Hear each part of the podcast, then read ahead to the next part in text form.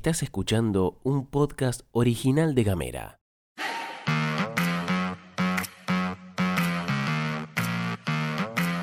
Hoy es jueves primero de septiembre y tenemos varias cosas para contarte. Hubo movimiento en la legislatura con proyectos listos para tratar. Martín Pérez apuntó a los empresarios por la caída de contratos. El futsal fueguino está presente en torneos internacionales. Bienvenidas, bienvenidos y bienvenides. Información, editorial y buena onda. Las noticias en 10 minutos. La pastilla de Gamera. Gastón Lodos. Flor Vaso. Y vos. Arrancamos en la legislatura porque hubo actividad en comisiones con cosas interesantes para compartir. La agenda malvinera estuvo presente en la Comisión Malvinas, Antártida y Atlántico Sur, con dos proyectos. Por un lado, a instancias de la UCR, obtuvo dictamen favorable el proyecto que propone fijar el 28 de julio como fecha de recuerdo de integración territorial, ya que ese día de 1520 las fuerzas españolas confeccionaron el primer mapa de las Islas Malvinas. El otro proyecto malvinero fue propuesto por el Partido Verde y tiene que ver con la capacitación para los funcionarios públicos y todo aquel que esté vinculado con el Estado para poder estar en condiciones técnicas y aportar discurso de lo que significa la defensa de la causa Malvinas. Sin embargo, este proyecto no tuvo dictamen. El presidente de la comisión, Federico Ciurano, explicó a prensa legislativa lo interesante del proyecto y hacia dónde fue girado.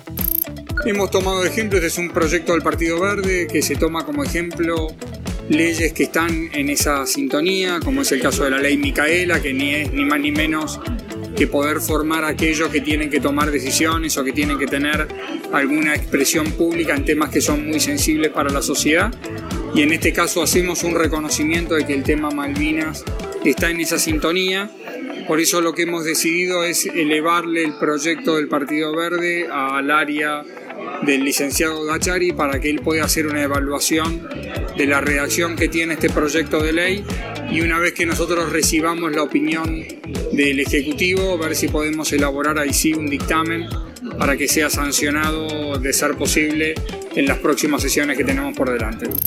Por otro lado, después de casi dos años de trabajo y debate en comisiones en la legislatura, obtuvo dictamen general el proyecto que crea el programa de atención integral a pacientes oncológicos infantos juveniles y será tratado en la próxima sesión ordinaria. De este proyecto ya hemos hablado en más de una oportunidad. Propone la cobertura del 100% en lo referido directa e indirectamente a encarar un tratamiento oncológico infantil. Entre otras cosas, el proyecto crea la unidad de diagnóstico, referencia y seguimiento que tiene como objetivos el monitoreo de las derivaciones y el seguimiento intratratamiento y post-tratamiento de los y las pacientes, desarrollando cuidados paliativos y programas de atención a los sobrevivientes. El proyecto cuenta con el acompañamiento de múltiples organizaciones civiles y 50.000 firmas de adhesión por parte de ciudadanos y ciudadanas de la provincia. Ahora deberá tratarse en la próxima sesión, que en teoría sería la semana que viene.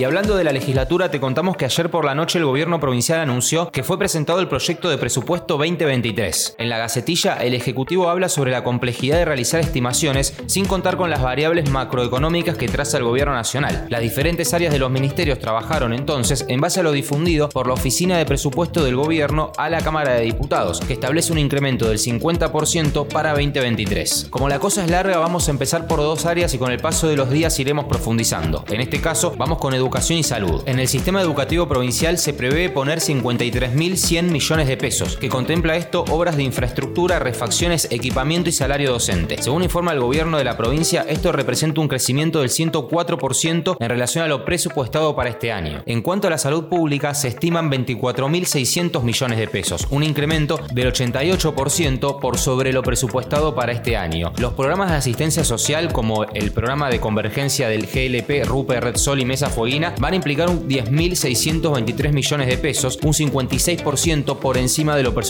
para 2022.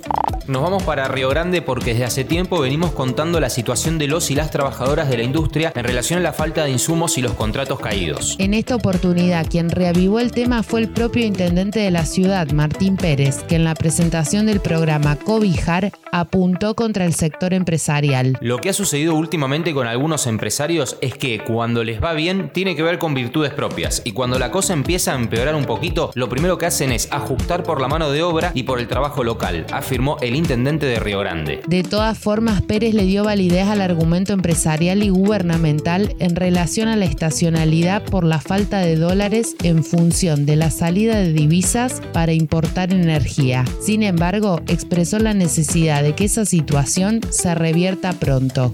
Pasamos a otro tema para contarte que la Asociación Raíces de Fuego, acompañada por otras, realizará un conversatorio este sábado 3 de septiembre. Durante la actividad abierta a la comunidad se abordarán conocimientos básicos para arrancar una huerta orgánica, también el preparado de suelo vivo y hongos comestibles. El conversatorio se realizará en el Polo Creativo de Ushuaia, ubicado en Paz 836 de 16 a 18.30 horas. También se puede seguir la cuenta de la asociación en Instagram que es Raíces de Fuego TDF y agradecemos a Majo, fiel oyente de este informativo por pasarnos la data.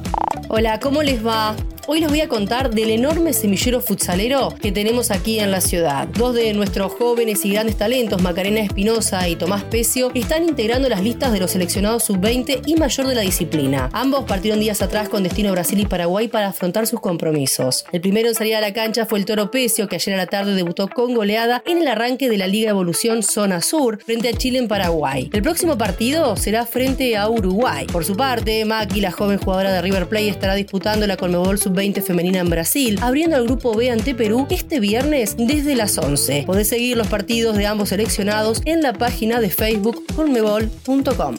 Salimos de las fronteras fueguinas porque ayer, en una jornada histórica en la provincia de Corrientes, se aprobó la ley de paridad de género en las listas electorales. Solo quedan dos provincias sin esta normativa. Repito, solo quedan dos provincias sin esta normativa, Tucumán y Tierra del Fuego. La iniciativa que entrará en vigencia para las elecciones del año que viene tenía media sanción del Senado provincial y ayer la Cámara de Diputados correntina avanzó con el proyecto que establece la paridad de género en la lista de candidatos y candidatas para cargos a diputados, senadores y convencionales constituyentes en el ámbito provincial y municipal. La ley fue celebrada por organizaciones feministas de todo el país, dado que se logró su sanción por unanimidad y después de tres intentos fallidos en cuatro años.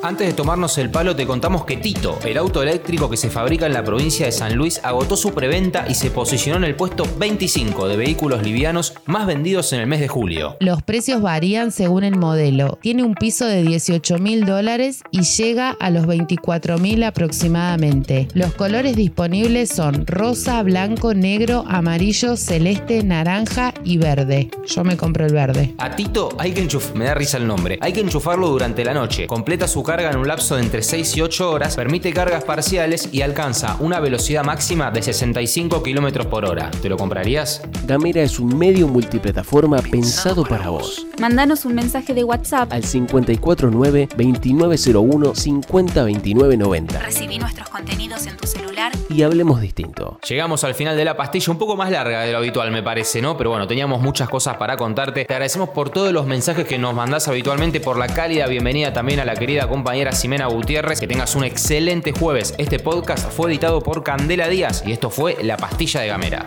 Esto es todo, amigues.